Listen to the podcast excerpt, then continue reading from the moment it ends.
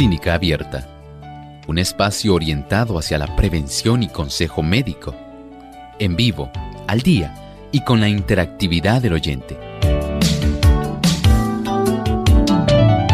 Clínica Abierta, poniendo al doctor a su alcance para un diálogo claro y honesto, porque nos importa su bienestar y salud.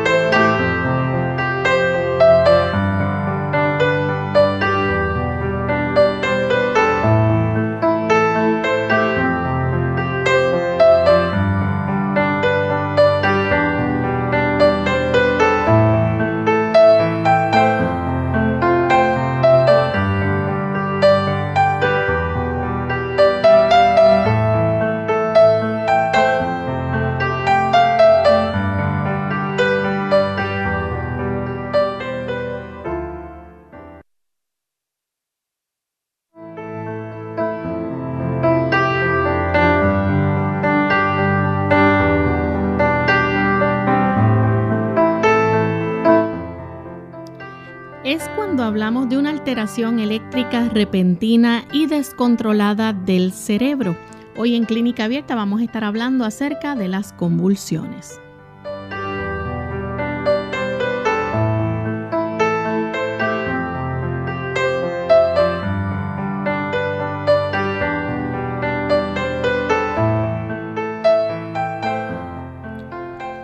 Muy especial a nuestros amigos oyentes. Nos sentimos felices nuevamente de tener esta oportunidad para llegar hasta ustedes a través de estas ondas radiales, donde usted esté sintonizando clínica abierta, ya sea en su trabajo, en la casa o en la oficina, en la cocina, donde se encuentre disfrutando de nuestro programa. Esperamos que pueda ser de bendición para usted y los suyos. Y porque nos importa su bienestar y salud, hoy tenemos un tema que queremos compartir con cada uno de ustedes. Antes queremos dar la bienvenida a todos aquellos que se encuentran en sintonía, en especial Hoy queremos saludar a todos los amigos que nos escuchan a través de Luz para Hoy Radio 95.9 FM en Carolina del Norte, especialmente en el área de Hendersonville. Así que un saludo muy especial para cada uno de ustedes. Y damos también la bienvenida a nuestro buen amigo el doctor Elmo Rodríguez. Saludos, doctor. Saludos cordiales, Lorraine. Muchos saludos para nuestros amigos que hoy están aquí con nosotros. Saludamos también en los controles al señor Arti López y también saludamos en el área del chat y las comunicaciones directamente al señor David Rivera que nos está acompañando en esta ocasión y está facilitando el que ustedes puedan interactuar con nosotros. Así es. Y queremos entonces, antes de comenzar la discusión de nuestro tema para esta ocasión, vamos a compartir el pensamiento saludable del día. Descuidar el cuerpo es descuidar la mente no puede glorificar a Dios el hecho de que sus hijos tengan cuerpos enfermizos y mentes atrofiadas. El Señor desea para nosotros lo mejor, una salud total, una salud integral. Y hay una íntima relación entre la mente y el cuerpo. El hecho de que usted afecte su cuerpo va a tener repercusiones en su mente.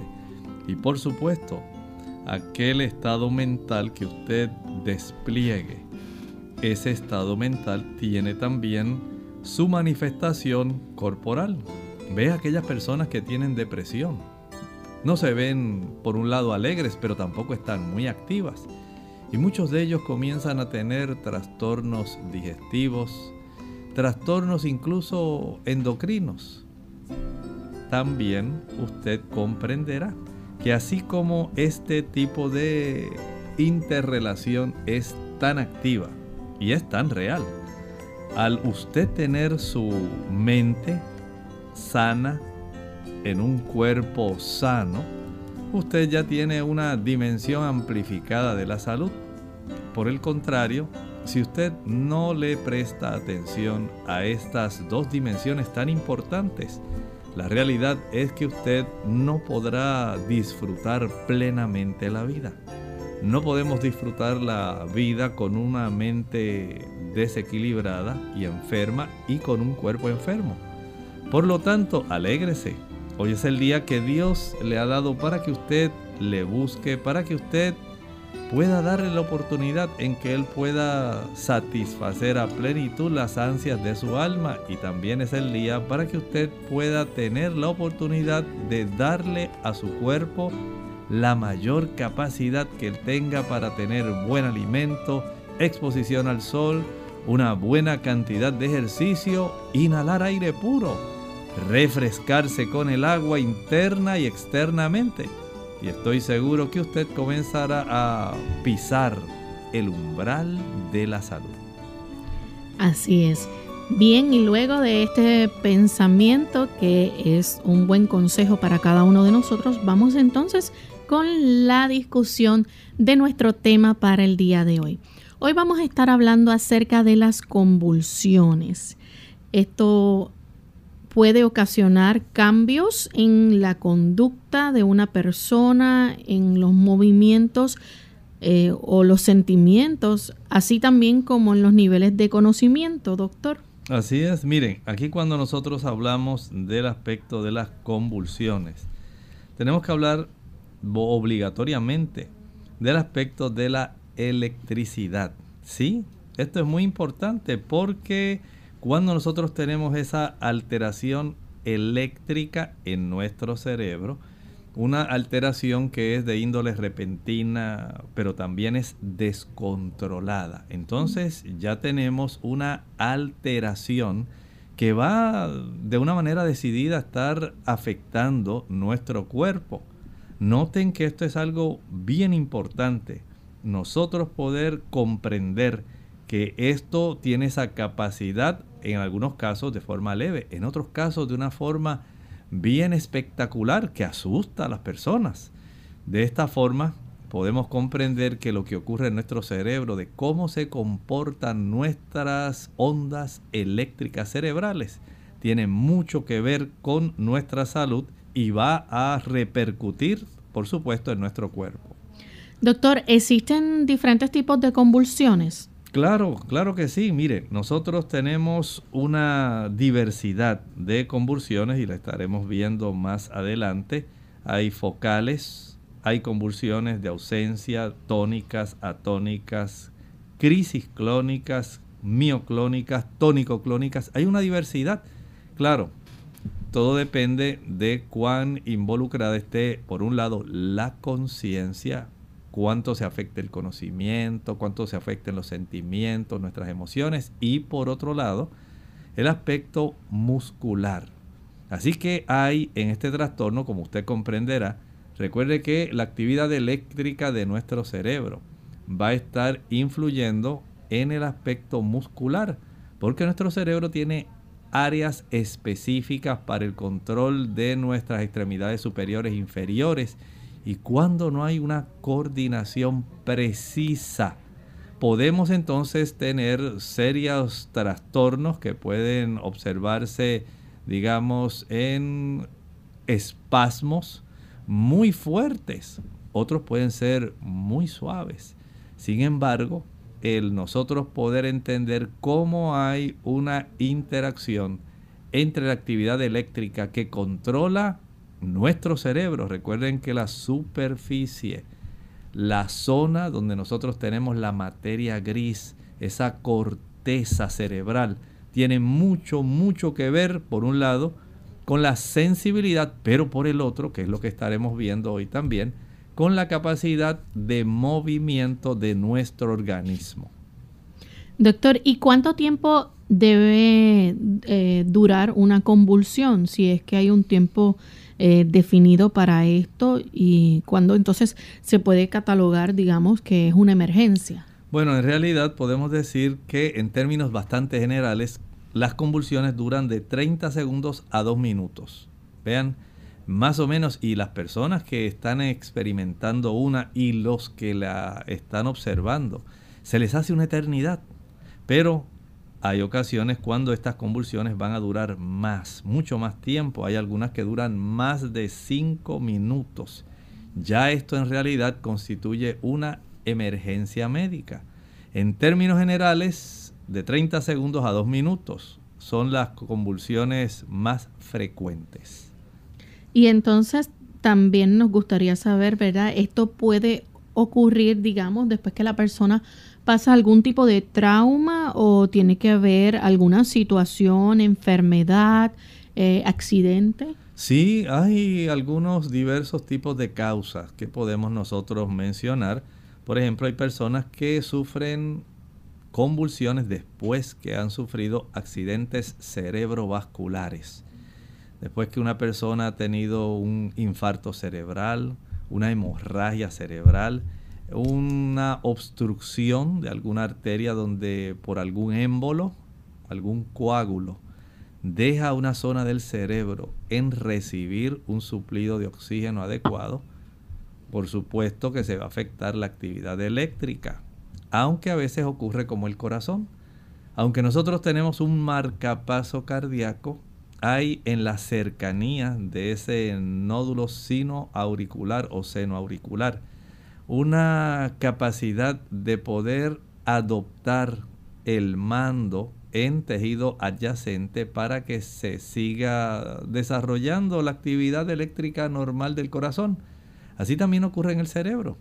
Cuando hay un área que se afecta, ya sea por un accidente cerebrovascular, que es una de las causas, por un traumatismo cerrado, una persona que sufre un golpe muy fuerte. Usted ha visto, por ejemplo, un partido de fútbol donde dos de los miembros del equipo, o puede ser uno de su equipo y otro del contrario, sus cabezas chocan en el aire tratando de golpear el balón con su cabeza para llevarlo al territorio que ellos desean.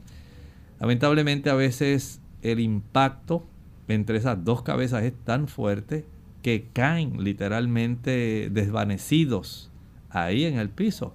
Un traumatismo de esta índole eh, puede ser sumamente peligroso y puede ser motivo para que se inicie un proceso donde haya un trastorno eléctrico en el cerebro. Así que tenemos ya dos causas, un accidente cerebrovascular, un traumatismo cerrado, pero ¿qué de aquellas personas, Lorraine, que sufren alguna infección? Por ejemplo, hay unas infecciones del cerebro que le da mucho a los niños. ¿Cómo se llaman? La meningitis. Exactamente, sea viral o sea bacteriana o sea aséptica. A veces también ocurren este tipo de situaciones. En este tipo de situación, la infección que se desarrolla en esa cubierta que está precisamente alrededor de nuestra corteza cerebral, las meninges, la pía madre, la dura madre, la aracnoides, pueden ser infectadas por agentes virales, bacterianos y a veces ni se sabe la causa. Y así también ocurre con este aspecto de las convulsiones. La gran mayoría de las veces no es por un accidente cerebrovascular, no es por un traumatismo, no es por una infección como la meningitis o por otras enfermedades la gran mayoría de las veces no se sabe cuál es la causa que genera un trastorno eléctrico en el cerebro. Vamos en este momento a hacer nuestra primera pausa. Al regreso vamos a seguir hablando más sobre este interesante tema. Usted no se despegue de nuestra sintonía, que volvemos en breve.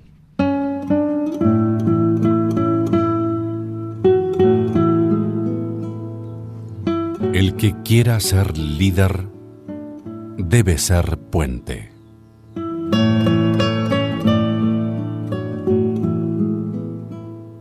Cuidar de los demás es cuidar de uno mismo. Hola, les habla Gaby Zabalúa en la edición de hoy de AARP Viva, su segunda juventud en la radio, auspiciada por AARP. Actuar como proveedor de cuidados es complejo, pero ser proveedor de cuidados de nuestra pareja puede ser mucho más difícil de lo que esperábamos. Así sea cuidar de un esposo o hacerse cargo de un pariente lejano, el hecho de cuidar a otra persona puede resultar físicamente agotador. No obstante, ofrecer cuidados a la pareja puede implicar mayor estrés y desgaste personal. En muchos casos, la complejidad de pasar del rol de compañero y amante al de proveedor de cuidados cambia desfavorablemente la dinámica de la pareja. En estos casos es recomendable hablar con el esposo sobre el tipo de cuidado que necesita y el que tú puedes ofrecer. Aunque el esposo quiera quedarse en casa y desee que tú seas el único que lo cuide, hay que ser realista y buscar ayuda en caso necesario. Asimismo, piensa en tu propio futuro. Es habitual que todo el dinero se vaya en el cuidado de uno de los cónyuges y que el otro se quede sin nada. Es bueno planificar para cubrir las necesidades de ambos. En el mismo contexto, hay que cuidar la salud, a un esfuerzo por hacer ejercicio y comer bien, así como por tomarte frecuentes descansos. El patrocinio de EARP hace posible nuestro programa. Para más información, visita aarp.org oblicua viva.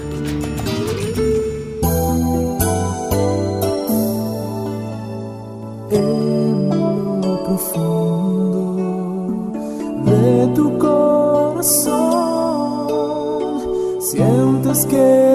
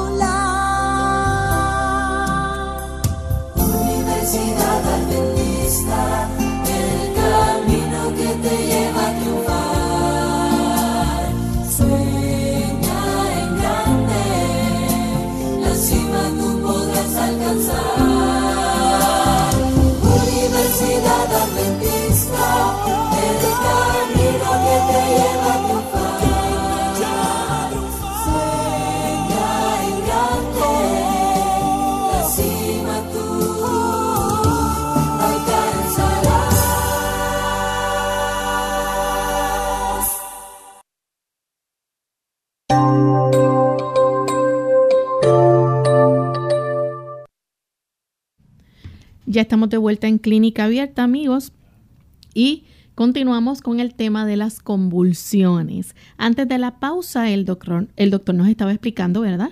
Cómo es que hay diferentes tipos de convulsiones. Esto varía según la intensidad, también el tiempo de duración que puede tener estas convulsiones desde 30 segundos hasta 2 minutos y que cuando una convulsión puede durar hasta cinco minutos, ya entonces esto se constituye una emergencia. ¿Es así, doctor? Eso es así y tenemos que comprender que las convulsiones van a estar variando, se clasifican según la intensidad.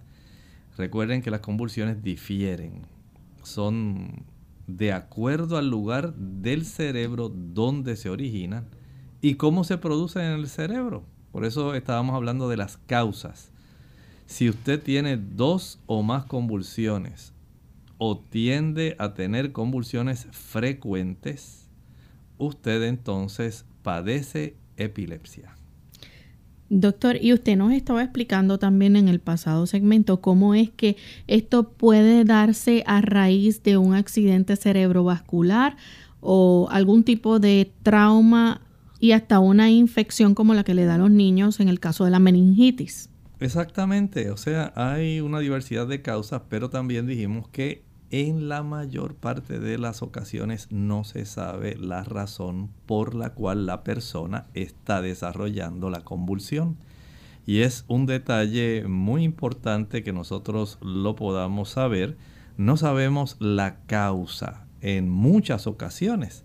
Así que esta persona lamentablemente tiene estos episodios de convulsiones pero no siempre se va a saber que fue por una infección, por un traumatismo, un gran golpe que la persona recibe en la cabeza, un niño que se cae de la bicicleta y no andaba con el casco protector, O sea, hay un accidente cerebrovascular, hay diferentes causas, pero muchas ocasiones no se sabe por qué. Exactamente, una fiebre alta y tenemos otra razón.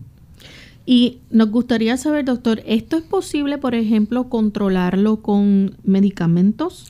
Bueno, la mayor parte de los trastornos convulsivos se pueden controlar con medicamentos, pero recuerden esto, ese tipo de tratamiento de las convulsiones puede llegar a tener un impacto que es bastante significativo en la vida cotidiana de una persona. No solamente el saber que ya usted tiene estos episodios de convulsiones, de que ya probablemente usted ha sido catalogado como epiléptico, sino también en muchos casos los efectos que estos medicamentos tienen para evitar que usted desarrolle una convulsión que pueda poner en riesgo su vida. Entonces puede esto hacer ciertos cambios en el estilo de vida que la persona tenía y tal vez hasta pueda afectar algunas relaciones laborales, algunas en el hogar. No siempre hay un efecto que pueda ser perjudicial, pero la persona tiene que ser mucho más cauta y ahora anda con una actitud diferente mirando la vida. Vamos a hablar entonces acerca de los síntomas, ¿verdad? Que puede tener un paciente con convulsiones. Esto puede ser desde leve hasta grave estos síntomas dependiendo del tipo de convulsión, ¿no? Exactamente, sí, dependiendo del tipo de convulsión, eh, algunos de ellos pueden ser muy generales y lo vamos a estar viendo eh, como ocurre con los diferentes tipos de convulsiones que básicamente se van a clasificar en dos, en las que son focales localizadas y aquellas que son generalizadas, pero desde el punto de vista del cuadro clínico, en términos generales, hay un tipo de signos y síntomas que es común por lo general. Por ejemplo, ese estado de confusión mental temporal. Cuando estamos hablando, ¿verdad?, de los síntomas, eh, parte de eso es la confusión temporal que pueda tener el paciente, pero eh, además de estar confundido, también puede estar como ausente. Sí, hay un tipo de convulsiones que se le llama episodios de ausencia. Usted ha visto cómo esos pacientes que padecen de epilepsia por lo general tienen un momento en que la mamá o el familiar, el esposo, dice, ah, ya sé que le va a dar. Ya tiene un tipo de situación donde se está confundiendo. No, no lo estoy viendo coordinado. Recuerde que aún él habla, las capacidades que nosotros tenemos de atención, el aspecto cognitivo en estos pacientes se afecta. Y cuando este aspecto se afecta, entonces literalmente el aspecto de la coordinación es la superficie de nuestro cerebro, esa materia gris, esa área cortical, la corteza, la parte más externa del cerebro, la que va a estar generalmente trastornándose, porque en esa superficie, especialmente en nuestro lóbulo frontal, tenemos una gran capacidad de integración. La mayor parte de las áreas que componen, núcleos que componen nuestro cerebro, tienen una representación a nivel cortical. Hay muchas áreas de integración que están ahí en esa zona y que desde esa zona, recuerde que esa área de la corteza y especialmente del lóbulo frontal es, pudiéramos decir, en un gobierno, en cualquier país, es el área ejecutiva. Estamos hablando de una posición. Es el más que manda, es el que ordena. No es que haya otros, digamos, oficiales gubernamentales como los ministros, digamos, el Ministerio de Hacienda, el Ministerio de Salud. Cada uno de ellos tiene sus funciones, pero hay un jefe que está sobre todos ellos, es el presidente de cada país. Y así ocurre en nuestro cerebro.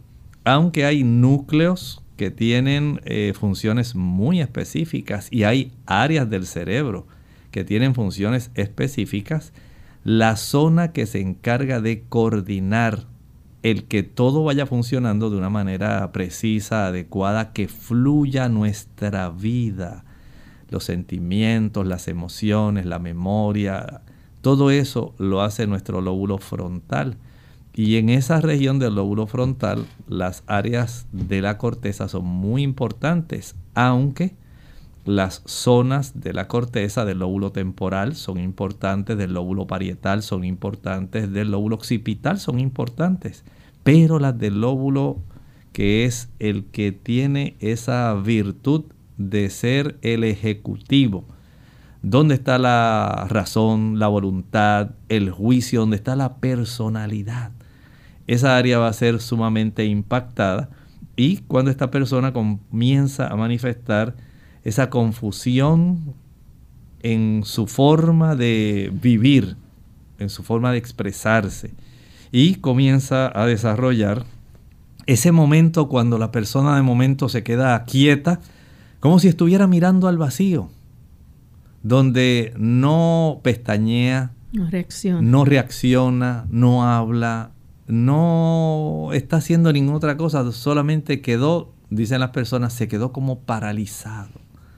Ese tipo de episodio de ausencia puede ser premonitorio de que la persona ya está desarrollando o está a punto de desarrollar un episodio de convulsión que en muchos pacientes epilépticos es algo bien premonitorio. También está el caso, doctor, en el otro extremo, ¿no? Estas personas entonces no se quedan quietas, sino que empiezan a tener movimientos incontrolables. Sí, recuerden lo que estábamos hablando cuando iniciamos nuestro programa. Hablamos de que hay un gran involucramiento, por un lado, de nuestras áreas que comprenden la conducta, el movimiento, los sentimientos, los niveles de conocimiento, pero en la zona del movimiento, en el aspecto motor, nuestras extremidades, ellas también van a estar eh, sencillamente involucradas y usted, si ha tenido la oportunidad de ver una persona cuando comienza a desarrollar eh, trastornos de sus movimientos, esos movimientos que son espasmódicos, incontrolables, de brazos, de piernas, que usted eh, quisiera poder detenerlo, pero usted ve cómo la persona tiene ese tipo de movimientos bruscos, incoordinados, que hacen que las personas inmediatamente traten de evitar que vaya a golpear o tropezar porque no está en el control de la persona que está sufriendo la convulsión esa capacidad de poder tener dominio de sus extremidades.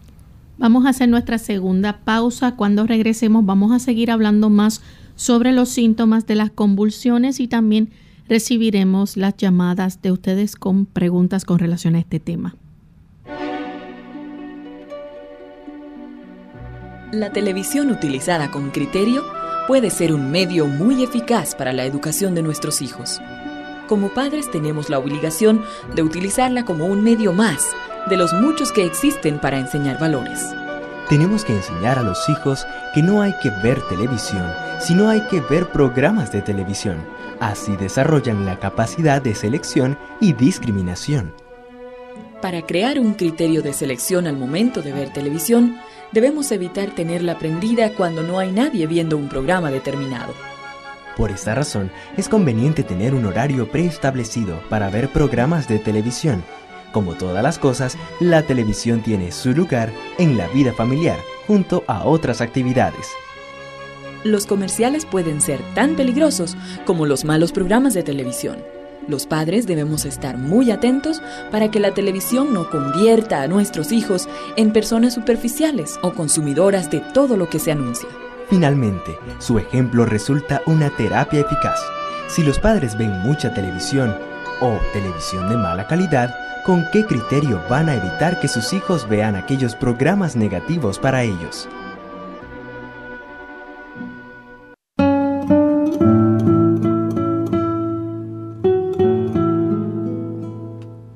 El mayor don del ser humano es la posibilidad de la empatía.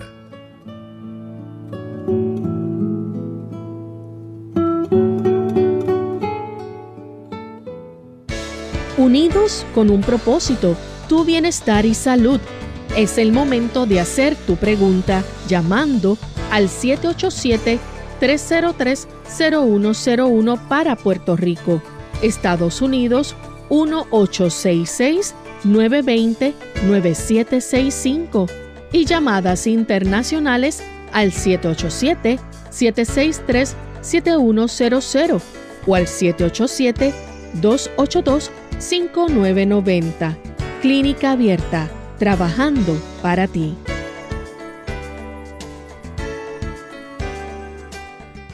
Clínica Abierta. Ya estamos de vuelta en Clínica Abierta. Amigos, continuamos con este interesante tema hoy sobre las convulsiones. Y ya tenemos en línea telefónica al amigo Armando Pérez. Él se comunica desde República Dominicana. Adelante, Armando. Buenos días, muchas bendiciones, que Dios los bendiga siempre. Siempre escuchamos su programa. Eh, mi pregunta es, y quisiera que me permitieran aprovechar este momento para expresarle una situación que tuvimos con nuestro bebé. Él nació el 26 de diciembre del pasado año y comenzó a convulsionar el 28 de diciembre, dos días después. A partir de ahí comenzamos a llevarlo a la clínica donde nació, aquí en República Dominicana.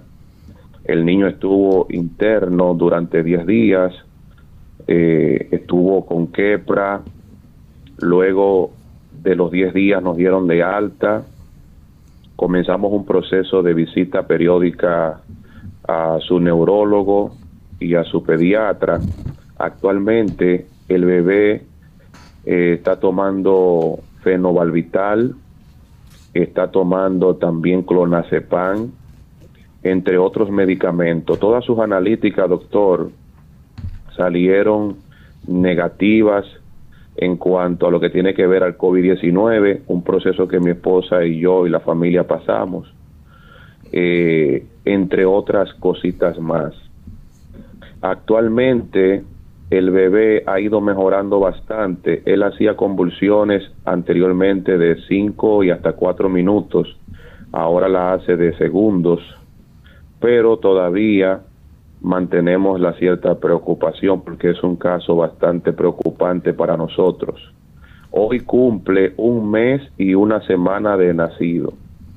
Entonces, doctor, eh, de acuerdo a todo lo que nos ha dicho la pediatra neuróloga que está, está con él actualmente, a él hicieron su rayo X, todo salió bien, su electroencefalograma, eh, veíamos que aún él durmiendo en sueños hace convulsiones.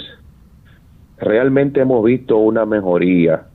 Él es muy recién nacido todavía.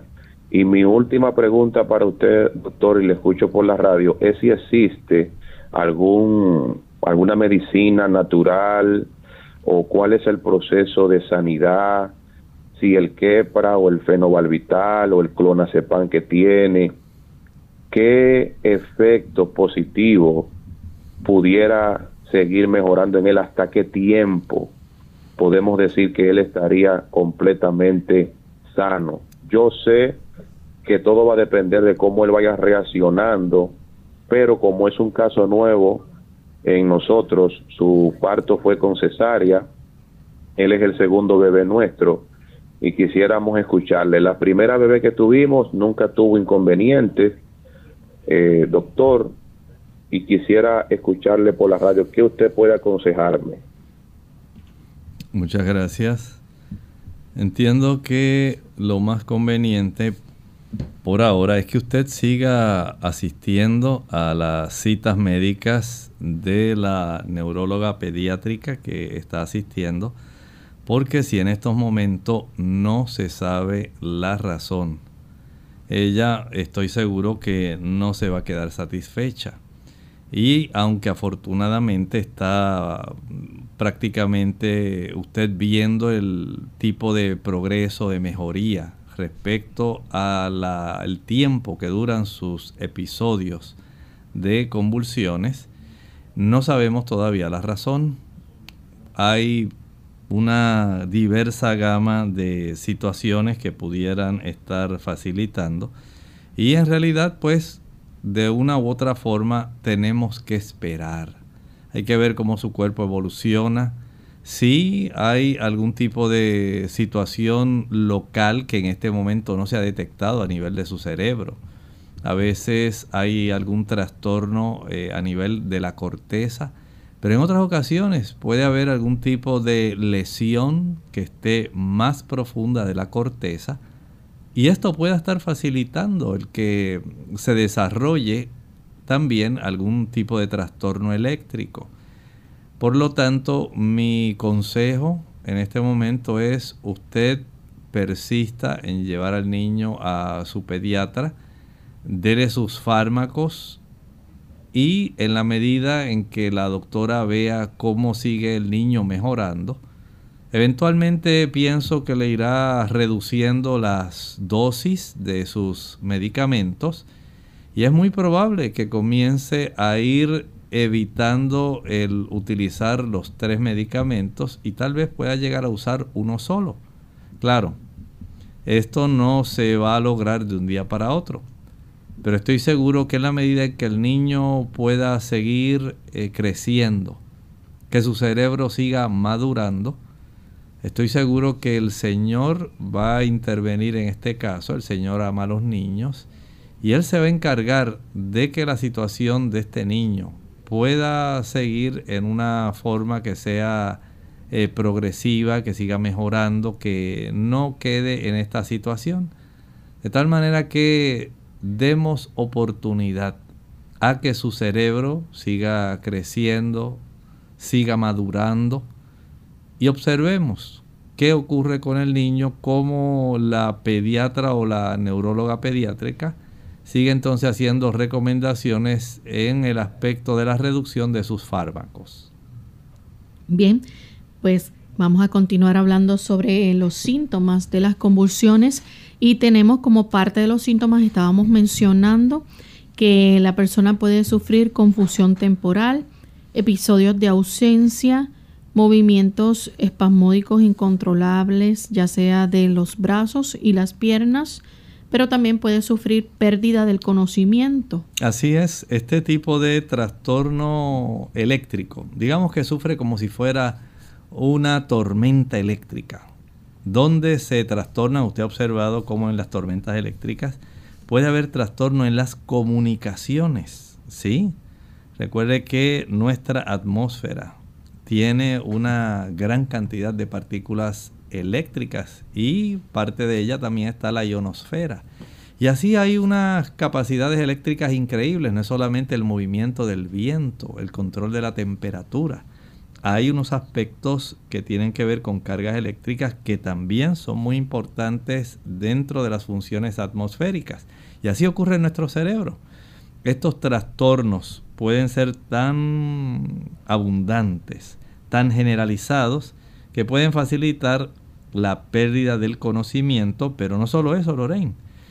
Pueden también desarrollar trastornos cognitivos o emocionales por ejemplo, hay personas que pueden desarrollar eh, miedo, hay personas que pueden desarrollar ansiedad y a veces ustedes han tenido esa sensación de que usted llega a un lugar y de momento dice, yo como que había estado aquí antes.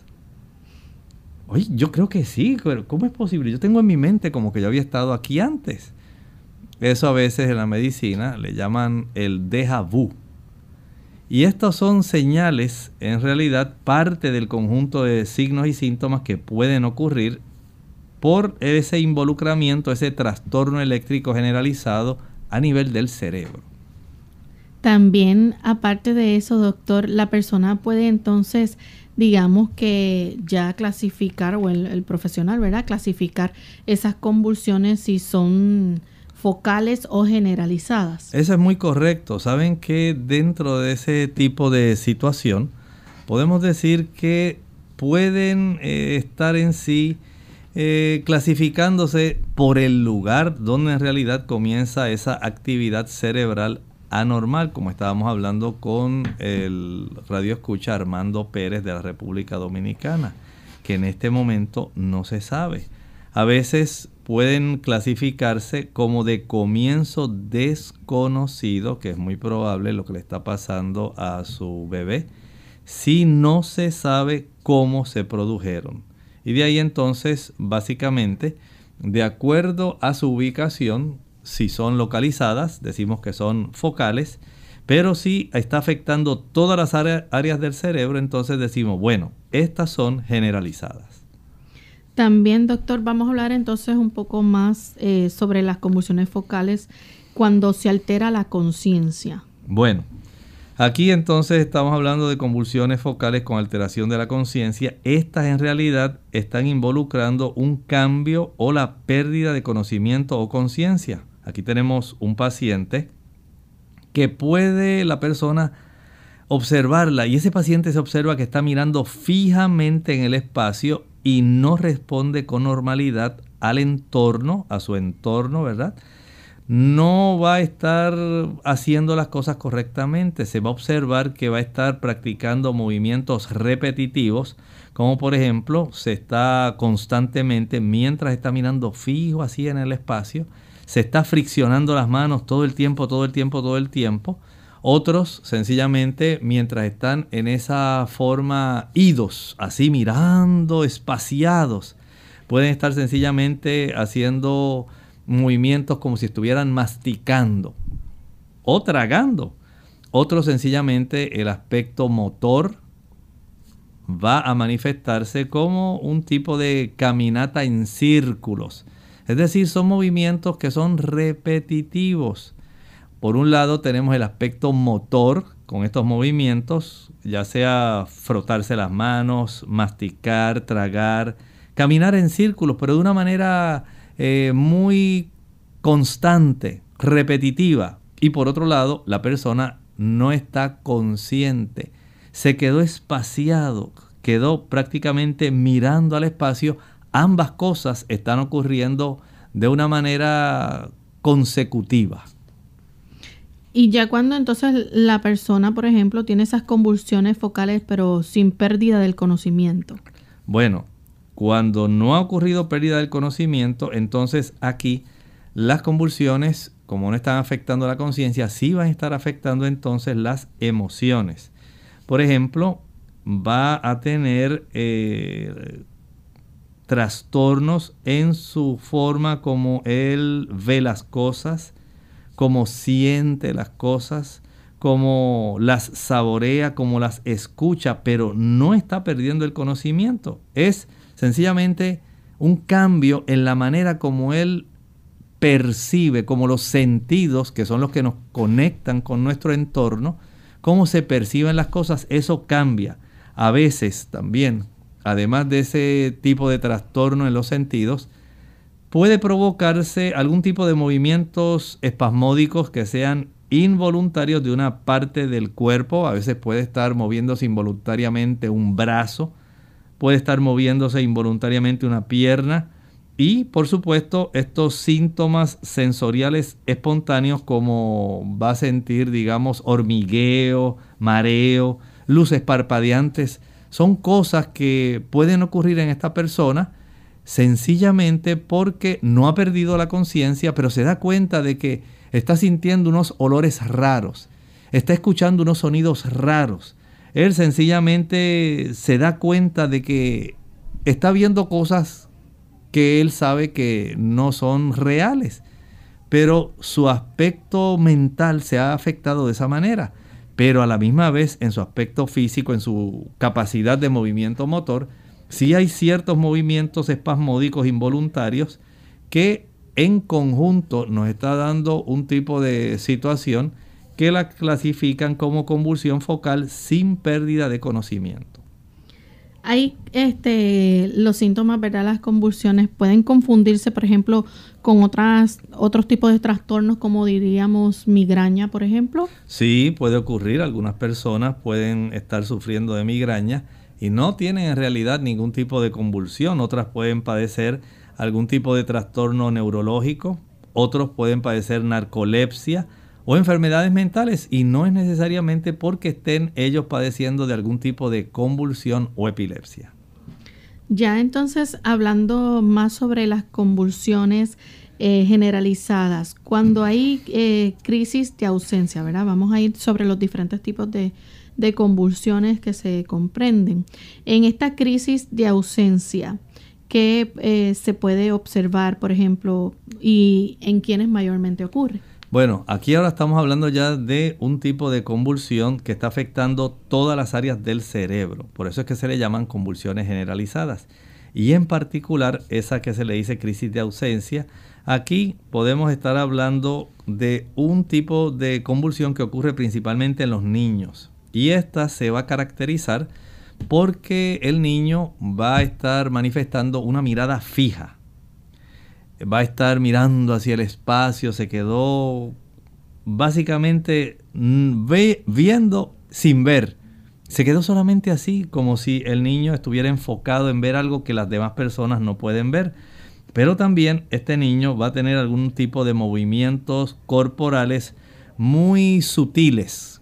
Por ejemplo, eh, digamos que el niño comienza a parpadear continuamente. Él está así mirando el espacio y solamente está parpadeando. Otros pueden estar haciendo algún tipo de soniditos con los labios o con la boca mientras están así espaciados, mirando sin ver, solamente tranquilos, quietos haciendo este tipo de ruido. Y esto sencillamente puede ocurrir en una forma que la pérdida de conocimiento de este tipo de paciente sea muy, muy breve. Recuerde que no todas las convulsiones tienen la misma duración. Estábamos hablando de que unas pueden ser de 30 segundos hasta básicamente 2 minutos, pero hay otras que pueden durar más de 5 minutos. Las crisis tónicas, ¿de qué se habla aquí? Aquí ya estamos eh, notando que hay un mayor involucramiento del aspecto del movimiento, del asunto muscular. Aquí lo que tenemos es una rigidez muscular y aquí los músculos van a estar afectándose principalmente los músculos de la espalda, los brazos, las piernas y estas crisis pueden ser tan violentas que pueden provocar caídas. Recuerde, tenemos músculos que lo que hacen es produciendo mucha rigidez. Rigidez cuando un músculo tiene un tono normal, no está contraído, no está relajado cuando usted está despierto, pero cuando súbitamente se contraen, a veces puede ser esto tan violento que este paciente puede en realidad sufrir una caída. Ok. ¿Y cuando entonces las crisis son clónicas? Este tipo de crisis clónicas se están asociando con movimientos musculares que son espasmódicos. Más bien, podemos decir aquí que no son tan violentas como aquellas que son tónicas, pero aquí podemos decir que es un movimiento repetitivo en sí. Generalmente va a estar afectando el cuello, la cara y los brazos. ¿Y cuando son entonces mioclónicas las crisis? Aquí el movimiento básicamente es un espasmo breve repentino. Puede ser, por ejemplo, como una sacudida de los brazos, como una sacudida de las piernas en sí, son situaciones que pueden estar ocurriendo. Hay otras que se catalogan como las crisis tónico-clónicas. Sí, este tipo de situación que anteriormente se le decía eh, las crisis del gran mal, en realidad es sencillamente ese tipo de crisis epiléptica que es la más intensa. Esa es la que la mayor parte de las personas se asombran y se impactan cuando ven una persona que desarrolla este tipo de situación. Aquí la persona va a tener una forma, digamos, abrupta. Abruptamente perdió su conocimiento, desarrolló rigidez, su cuerpo se sacude y en ocasiones hasta pierde el control de la vejiga o se puede morder la lengua. Esta es la que más impacta generalmente a la población y esta pues como estábamos hablando, se clasifican actualmente como crisis tónico-clónicas. Ahora, tenemos el lado opuesto, Loren. Hay también las crisis atónicas. En este tipo de situación, la persona en realidad pierde el tono muscular. ¿Y qué usted cree que va a pasar cuando una persona pierde el control de sus músculos? Sencillamente la persona colapsa repentinamente y se cae. Esta es todo lo opuesto a la crisis tónico-clónica o a la crisis que estábamos hablando que son de esas tónicas donde hay una gran rigidez muscular. Tenemos a Andreina desde los Estados Unidos, ella nos escribe y dice que si el exceso de estrés, trabajo y de preocupaciones puede ocasionar episodios convulsivos a una persona que sufre de epilepsia, aunque esté medicado. Bueno, sí, escuche, esto es muy interesante. Mire, hay varias causas que pueden desarrollar estas convulsiones. Puede ser la fiebre alta, aunque no esté asociada con una meningitis, pero puede. La falta de sueño puede facilitar el desarrollo de estas convulsiones. Si la persona sufre una reducción brusca en la cantidad de sodio, noten que este mineral es muy importante y es el, digamos, mineral que pudiéramos decir el cation más frecuente en el líquido extracelular. La carga positiva mineral más importante fuera de la célula es el sodio. Y cuando ocurre la hiponatremia, la reducción del sodio, entonces esto, por ejemplo, en una terapia con diuréticos, esto puede facilitar que se desencadene en un paciente que ya tiene este tipo de trastornos, puede desarrollarlo más fácilmente. Hay también algunos medicamentos como ciertos analgésicos, hay también antidepresivos, hay incluso medicamentos como terapias para dejar de fumar que reducen ese umbral convulsivo y este paciente que ya tiene ese historial, pues lamentablemente va a estar sencillamente eh, recibiendo este tipo de comunicaciones eléctricas en su cerebro de una manera anormal y desarrolla este episodio convulsivo. Hablamos del traumatismo en la cabeza, del accidente cerebrovascular, los tumores cerebrales también pueden facilitar, según se desarrollan, un tipo de epilepsia. Recuerden que estamos trastornando la forma como se envían, como se reciben los impulsos eléctricos que hacen que estas células nerviosas de nuestro cerebro, es la forma como ellas tienen de comunicarse, ellas no tienen otra forma de hacerlo. Lo hacen de manera químico-eléctrica y cualquier cosa que interrumpa ese tipo de vía de comunicación, entonces va a estar provocando este tipo de convulsión. Por eso, en las personas, las causas, podemos decir, más común de convulsión es la epilepsia, pero hay otras causas que son las que estamos viendo en este momento, que pueden facilitar, por ejemplo, hay personas que pueden tener convulsiones por el uso de drogas ilegales o recreativas. Por ejemplo, las anfetaminas, la cocaína, el abuso del alcohol también en aquellos momentos cuando la persona que es alcohólica está en un momento de abstinencia o también se va al extremo opuesto, pueden ocurrir cuando están en una extrema embriaguez. Y por último, algo que el mundo está viviendo ahora, Saben ustedes que hay personas que han desarrollado este tipo de convulsiones por infección por COVID-19. Así es. Si usted pensaba que lo que estamos enfrentando actualmente era sencillamente un involucramiento del sistema respiratorio, se equivocó. Hay también involucramiento del corazón, se involucran los riñones, se involucra la piel, se involucra también el aspecto de nuestro sistema nervioso central y se ha encontrado que hay personas que a consecuencia de la infección por COVID-19 también desarrollan este tipo de trastornos eléctricos convulsivos.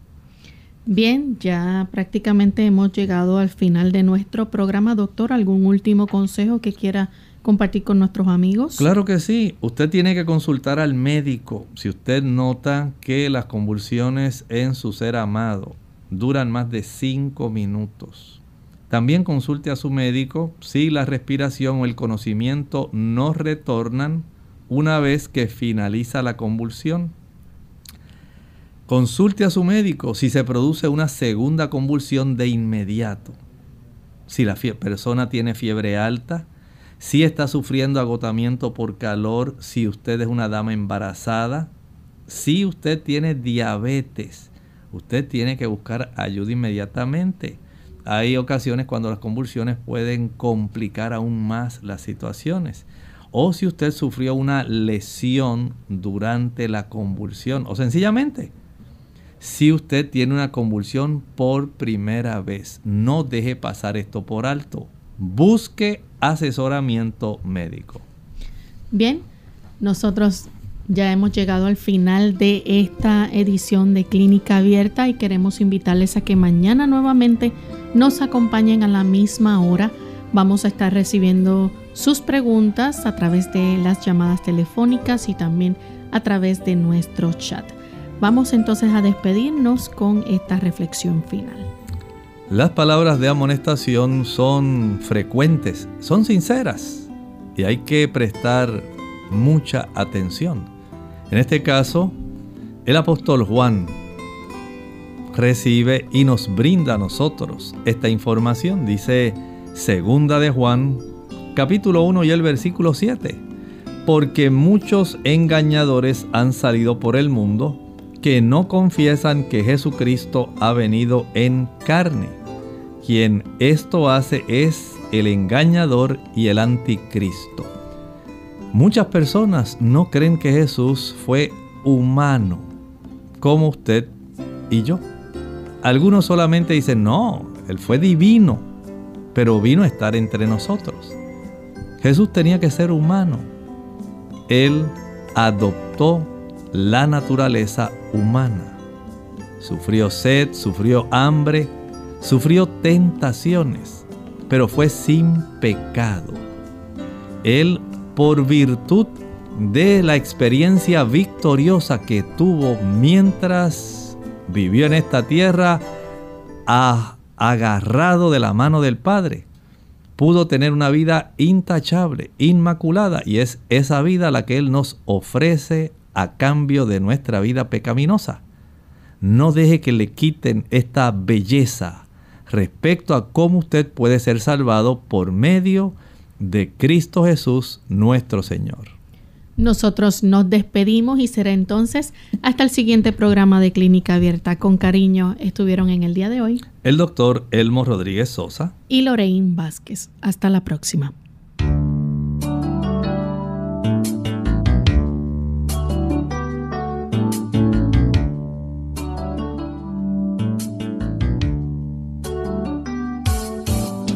Clínica Abierta no es nuestra intención sustituir el diagnóstico médico. Antes de poner en práctica cualquier consejo brindado en este programa, usted debe consultar con su médico. Hasta la próxima.